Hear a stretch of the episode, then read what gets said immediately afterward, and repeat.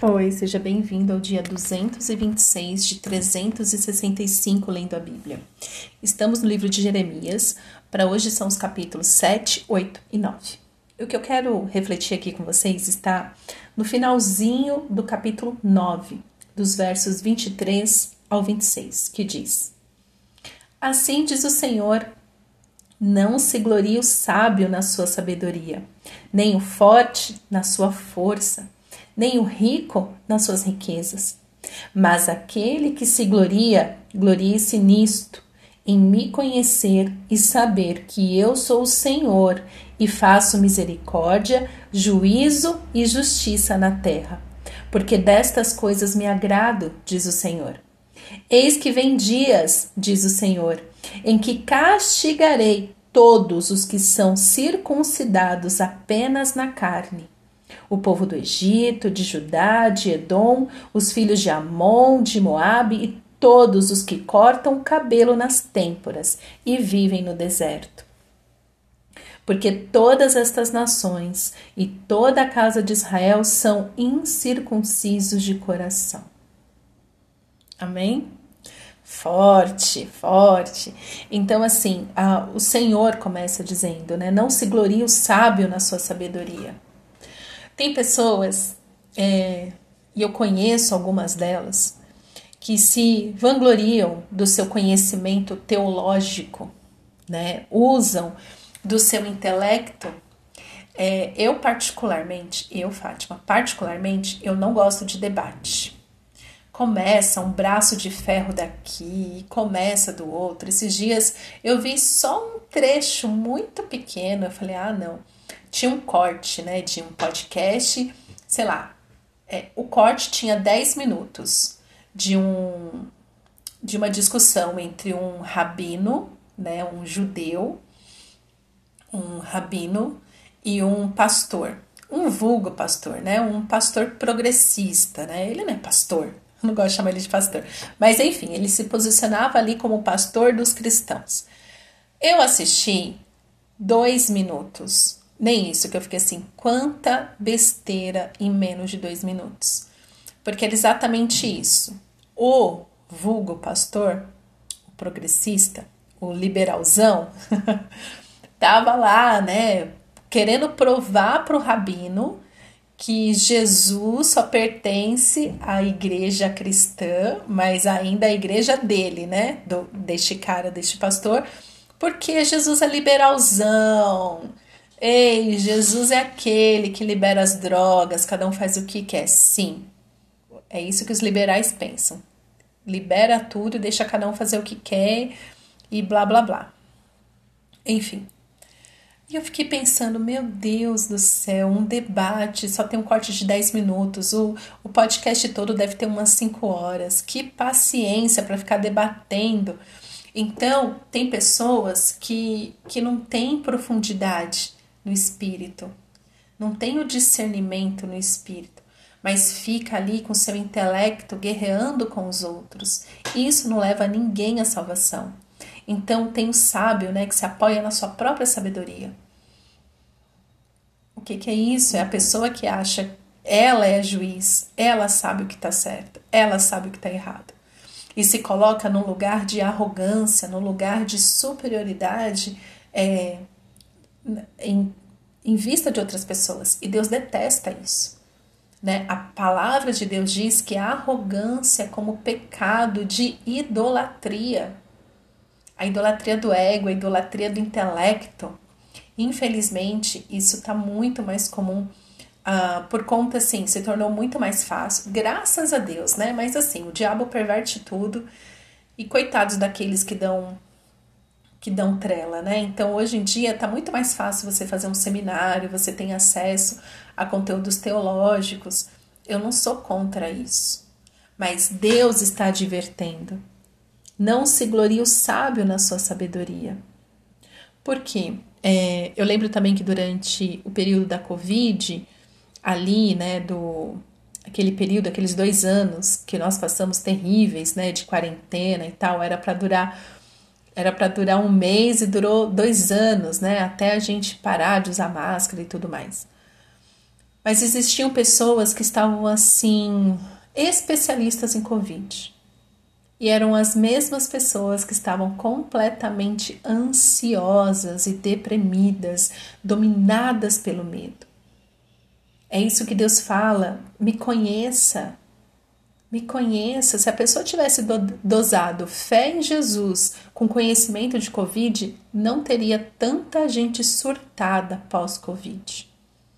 Eu falo isso porque eu conheço gente que continua sendo dominada pelo medo o medo, o medo, né? Porque foi isso que a Covid trouxe. A Covid trouxe, sim, muita desgraça, muita morte, muito luto. Mas o foco principal, o, o principal que a Covid trouxe, a quarentena trouxe foi o medo. O medo que só é curado pela fé em Jesus. O medo só é curado pela fé em Jesus. Aí ele continua: nem o forte na sua força, então nós não temos a não temos como nós olharmos para Deus e falar assim: eu sou forte, eu consigo. É por isso que a própria palavra de Deus diz, né? Quando eu estou fraco, o Senhor me fortalece. O que é ser fraco? Não é um fraco de mimimi, de ai, coitado de mim, olha como eu sou fraco. Não, eu tenho consciência das minhas debilidades. E aí eu busco o Senhor e sou forte nele. Ele me fortalece. Me fortalece avivando a minha fé, é, renovando em mim o meu conhecimento dele. E, por fim, né, nem o rico nas suas riquezas. O dinheiro não compra. Né? O que mais se fala, olha, dinheiro compra tudo menos saúde, dinheiro não compra tempo, dinheiro não compra amor e tal, tal, tal. Então, Olha as três coisas que é algo recorrente na humanidade. Veja, presta atenção. Então, a sabedoria. Então, o senhor está falando, ó, não se glorie o sábio na, sua sabedoria, o, o forte na sua força, nem o rico na sua riqueza. Então, são essas três coisas que são as mazelas é, da humanidade desde o jardim do Éden, que é o sábio que se acha o espertão, aquele que sabe tudo, aquele que entende tudo, o inteligente, o bambambam. Bam, bam. O forte, aquele que fala eu posso, eu consigo, eu eu sou Deus, eu é que sei, né? E o rico, eu tenho dinheiro, eu posso todas as coisas. Eu, o meu dinheiro compra todas as coisas.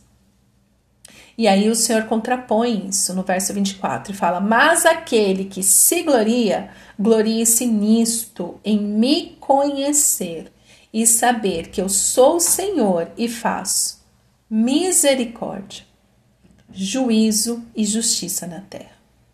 Então, para cada um desses pontos, que são três, tem os três pontos que o Senhor quer que nós conheçamos, que é a misericórdia do Senhor, profundamente. A misericórdia do Senhor quebra qualquer sabedoria.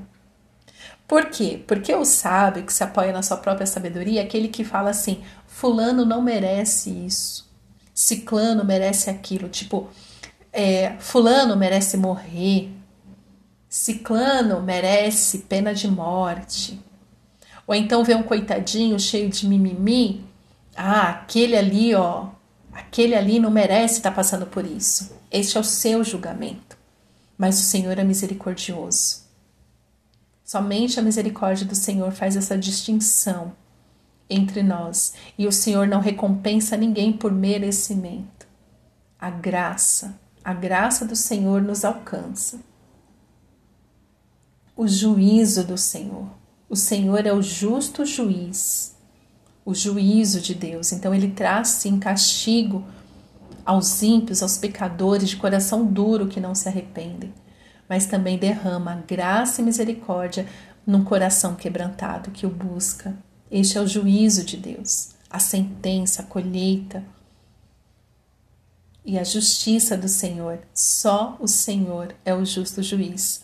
Por quê? Porque só o Senhor conhece o coração conhece a intenção do nosso coração.